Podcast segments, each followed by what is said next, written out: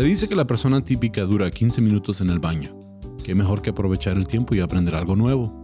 Les presento el podcast de solo 15 minutos sobre datos, detalles y pormenores cagados que podrás disfrutar mientras que... bueno, en cualquier rato libre. Bienvenidos a Está Cagado con Sam Butler.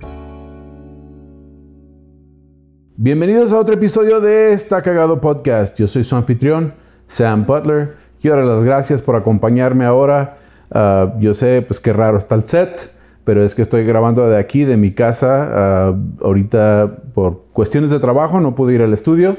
Estoy grabando aquí en mi casa. Entonces si el audio no está al máximo, mil disculpas. Si el video también. Pero pues les tengo muy buen episodio. Y les quiero agradecer de que me acompañen en, el podcast. Ah, saludos a todos los cagadienses el grupo oficial de, Facebook y gracias por los memes y, los comentarios que dejan. No se les olvide ah, darle like, uh, suscribirse al canal y dejar sus comentarios. Yo los leo y los contesto. Sí, y por lo menos pues les, les doy ah, el like o un corazoncito si está chido el comentario. Y pues les quiero agradecer mucho el que nos acompañen aquí en Está Cagado Podcast. Esta semana encontré un tema bueno, ya tengo tiempo queriendo hacer este tema. Ah, hace unos meses ah, ah, vi un artículo y me llamó mucho la atención. Yo no sabía nada en cuanto a este personaje, pero como pueden ver en los titulillos del, episodio, vamos a hablar de José Huitlacocho Medel, que un boxeador famoso mexicano dejado en el olvido eh, este, para los aficionados del box, a lo mejor sea un personaje muy conocido, pero lo que se me hizo súper interesante de él es que él fue un boxeador en la época de los 50 a los 70, 1950-70, ah, mexicano, y, él peleó por el campeonato nacional y fue campeón nacional, aunque nunca llegó a ser campeón mundial. Lo que fue interesante de, él es que, para empezar, él nació en Tepito, la Ciudad de México, eh, eh, el barrio Bravo, como se le denomina, y, él era vendedor de limones y a los 17 años de edad decide que quiere ah, entrarle al boxeo a nivel profesional, empieza a boxear, eh, es muy técnico en, su estilo de box y tiene un golpe izquierdo que hasta la fecha los conocedores del box lo denominan la mejor izquierda de México, la mejor izquierda mundial. Estamos hablando de 1950 hasta ahorita, todavía se considera que él tenía la mejor izquierda en la historia del box.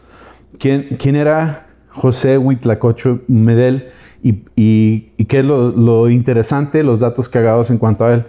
Bueno, lo más interesante de él es que, que él llegó a, a tener todo el odio de México. México lo odiaba aunque algunos artículos que encontré decían que ah, más o menos el 50% del público lo amaba y el otro 50% del público lo odiaba.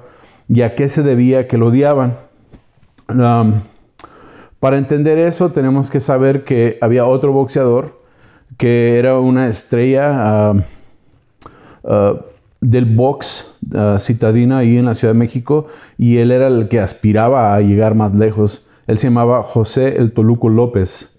Entonces, José el Toluco López era un ah, albañil que también este, es de la Ciudad de México ah, y, era el, como, como la esperanza del pueblo.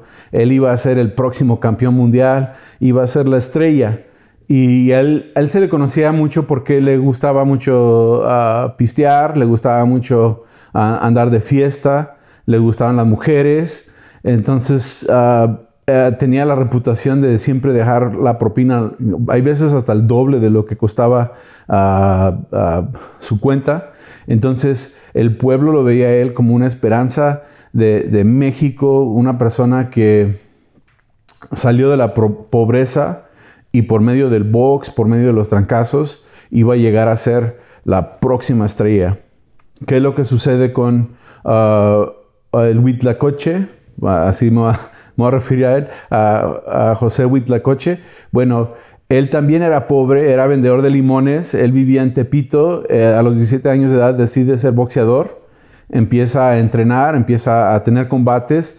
De hecho, un dato cagado es que él perdió su primer combate y aún perdiendo su primer combate decidió seguirle, entonces es un muy buen ejemplo. Y por fin llega el día que se tienen que enfrentar estos dos ah, boxeadores mexicanos, ah, prospectos para el futuro, los dos pobres.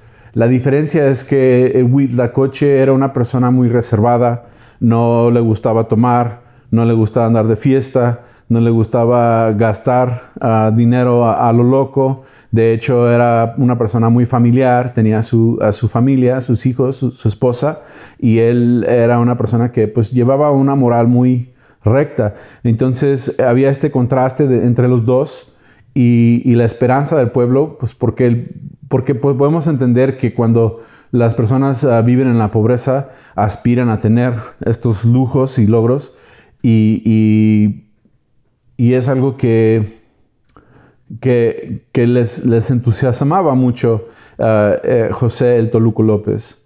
Eh, por fin se enfrentan um, el 19 de noviembre de 1960 y este, bueno, esa fue la segunda, la segunda revancha, la revancha, porque pelearon dos veces. Fue el primero de agosto de 1959, la primera pelea entre el Huitlacoche y el Toluco.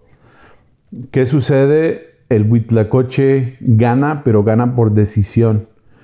En ese momento, eh, en vez, eh, pues él, pensó que pues, el pueblo lo iba a celebrar, que el pueblo lo iba a aceptar, y, al contrario, o sea, le chiflaban, le gritaban. De hecho, él andaba en la calle y le reclamaban que por qué le ganó al Toluco, que no ganó, que fue decisión, que él debería haber perdido.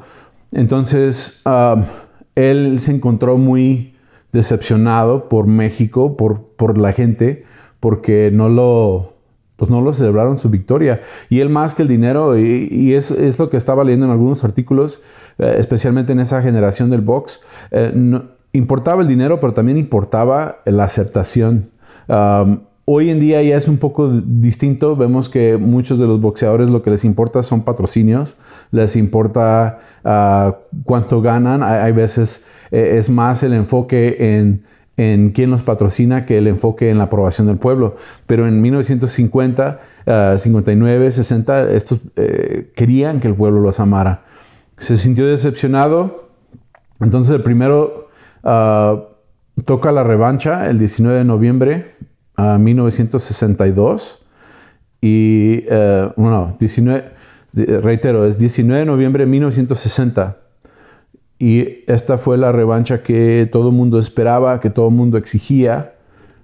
Resulta que le fue peor al Toluco porque en, en, en, una pelea de 12 rounds, uh, lo noquean en el séptimo round. Uh, el Huitlacoche.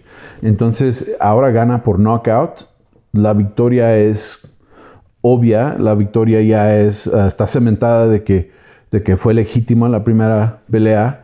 Y dice uno, bueno, pues ya, ya recibió la aprobación del pueblo, porque pues ya, ya noqueó, ya, ya no hay duda de que, de que perdió el Toluco contra el Huitlacoche. ¿Qué es lo que pasa? El pueblo mexicano aún más ah, lo odia. Entonces llegó a tener tanto odio de, México que él decide eh, irse a vivir a Japón. Ahora, yo no entiendo, yo estuve buscando mucha información, yo quise saber por qué Japón, por qué se fue a vivir a Japón. Y hasta la fecha no encontré información de por qué la mudanza a Japón. Porque uno dice, bueno, pues no estoy contento en México, voy a ver si me voy a España, voy a ver si me voy a, Argentina o me voy a otro país hispanohablante, pero él tomó la decisión de, irse a vivir a Japón. ¿Qué es lo que pasa en Japón? Bueno, en Japón empieza a boxear también profesionalmente y le toca su pelea, su, primer pelea eh, este, contra Mas, Masiko Arada. Masiko Arada era un boxeador que también era el ídolo de Japón. Él es originalmente de Nippon. Él nació el 5 de abril de 1943 y al ser él conocía como The Fighting Arada. Eh, en inglés, eh, en español es el peleador Arada. y eran los dos de peso gallo. ahora estamos viendo a un chavo que ganó el campeonato contra el Toluco, se va a Japón a enfrentar al campeón aspirante del box uh, japonés. ¿Cuál es el resultado? Bueno, el 26 de septiembre de 1963 se enfrenta contra Arada y lo vence. Y el pueblo japonés lo adopta como su campeón. O sea, lo celebran, lo aman, de hecho lo respetan, respetan su moral, respetan su valor familiar, respetan el que él sea una persona disciplinada, que es algo culturalmente que, en Japón es muy importante. Entonces él vence al, prospecto más importante de Japón de ese tiempo y, y agarra la aprobación de los japoneses.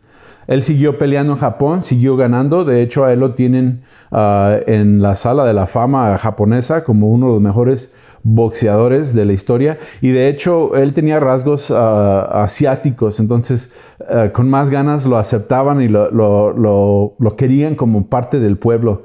Y, y, él siguió peleando. De hecho, él llegó a pelear en Estados Unidos, en Canadá, en Inglaterra, en Brasil. Y nunca llegó a ser campeón mundial. Ah, desafortunadamente ah, era un peleador, era un muy buen peleador, muy técnico, pero él, ganaba unas, perdía otras, pero en Japón eh, fue reverenciado como uno de los mejores boxeadores de la historia.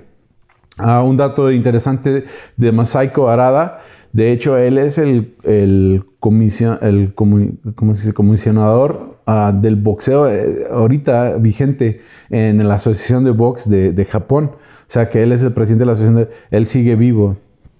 Y por tal, por tal o sea, es, interesante y es, de notarse, el dato cagado es de que hay veces, como dice el dicho, uno no es profeta en su propia tierra. Y, así nos pasa a muchos. Por ejemplo, eh, yo aquí en El Paso casi no ah, trabajo como estando pero, porque pues es mi pueblo y, trabajé muchos open mics, hice muchos shows en bar, hice muchos, y, es muy difícil uno vender boletos y, tener la aprobación en su mismo pueblo. Pero cuando salgo, tengo ah, más fama, la gente quiere comprar boletos, la gente viene a los shows, eh, y es lo que, lo que pasa. Otro dato interesante en cuanto a esto es de que, ah, eh, y lo que a mí me sacó de onda es de que por la posición moral, o sea, por ser una persona que trató de ser recta, una persona que trató de llevar una buena vida, este, no tuvo la aprobación. Eh, la gente más ah, ah, aprobaba a una persona que, que, viviera la fantasía de lo que podría ser tener mucho dinero. Él llegó a tener suficiente dinero, eh, Huitlacoche, como para regresarse a México. De hecho, él, él extrañaba mucho México, extrañaba mucho a la gente, porque pues México es muy lindo. Y se regresó a la Ciudad de México, compró una casa, pudo ah, ahí criar a su familia en esa casa y, duró un tiempo en Japón. Entonces imagínate ah, ser un boxeador de este calibre y tener fama en Japón, pero no tener tanta fama en México. Ah, hay un gimnasio, de hecho, ahorita en la Ciudad de México que se encuentra pues ahí en Tepito, en el, um, en el complejo deportivo de Maracaná. Ah, está el gimnasio de box eh, José Huitlacoche Medel. O sea que ahora ya se reconoce como uno de los mejores boxeadores de la historia mexicana, un campeón mexicano que, que tuvo la mala fortuna, pues, de, no ser ah, aprobado y querido en su pueblo. Y, ahora, pues, ya estamos viendo que, no es tanto el caso. Ahora eh, es de los grandes que salió de Tepito. Sabemos que en Tepito salieron muchos, muchos grandes. murió eh, José Huitlacoche Medel el primero de febrero de 2001 parece que tenía como 62 años, 63 años, y pues murió de cáncer, un cáncer terminal, pero murió en México, ah, amaba México y regresó al pueblo. Y pues con eso ah, hemos, hemos platicado un poco de José Huitlacoche Medel, realmente un campeón mexicano, uno de los mejores del box, con la mejor izquierda de la historia, ah, que, yo, que yo encontré como un dato muy cagado. Y por eso, amigos ah, cagadienses, cuando tengan oportunidad de apoyar a, artistas locales, a deportistas locales, a, personas de su pueblo, nunca saben, pueden estar allí ah, presenciando el éxito, pueden estar presenciando la historia. Entonces ah, hay que apoyar, hay que apoyar a todos nuestros amigos locales que, que se esfuercen. Y, gracias a ustedes por apoyar este podcast. Y pues con eso hemos terminado este episodio de Está Cagado Podcast. Gracias a ustedes de nuevo. Ah, ah, si me quieren encontrar en redes sociales, me pueden encontrar como tu amigo Sam en Facebook, ah, Instagram y, Twitter. Casi no uso Twitter, pero pues ahí si me mandan un mensaje o me etiquetan, está chido. suscríbanse al canal de nuevo denle like y no se les olvide picar la campanita. Y con eso hemos terminado este episodio de Está Cagado Podcast. Hasta la próxima.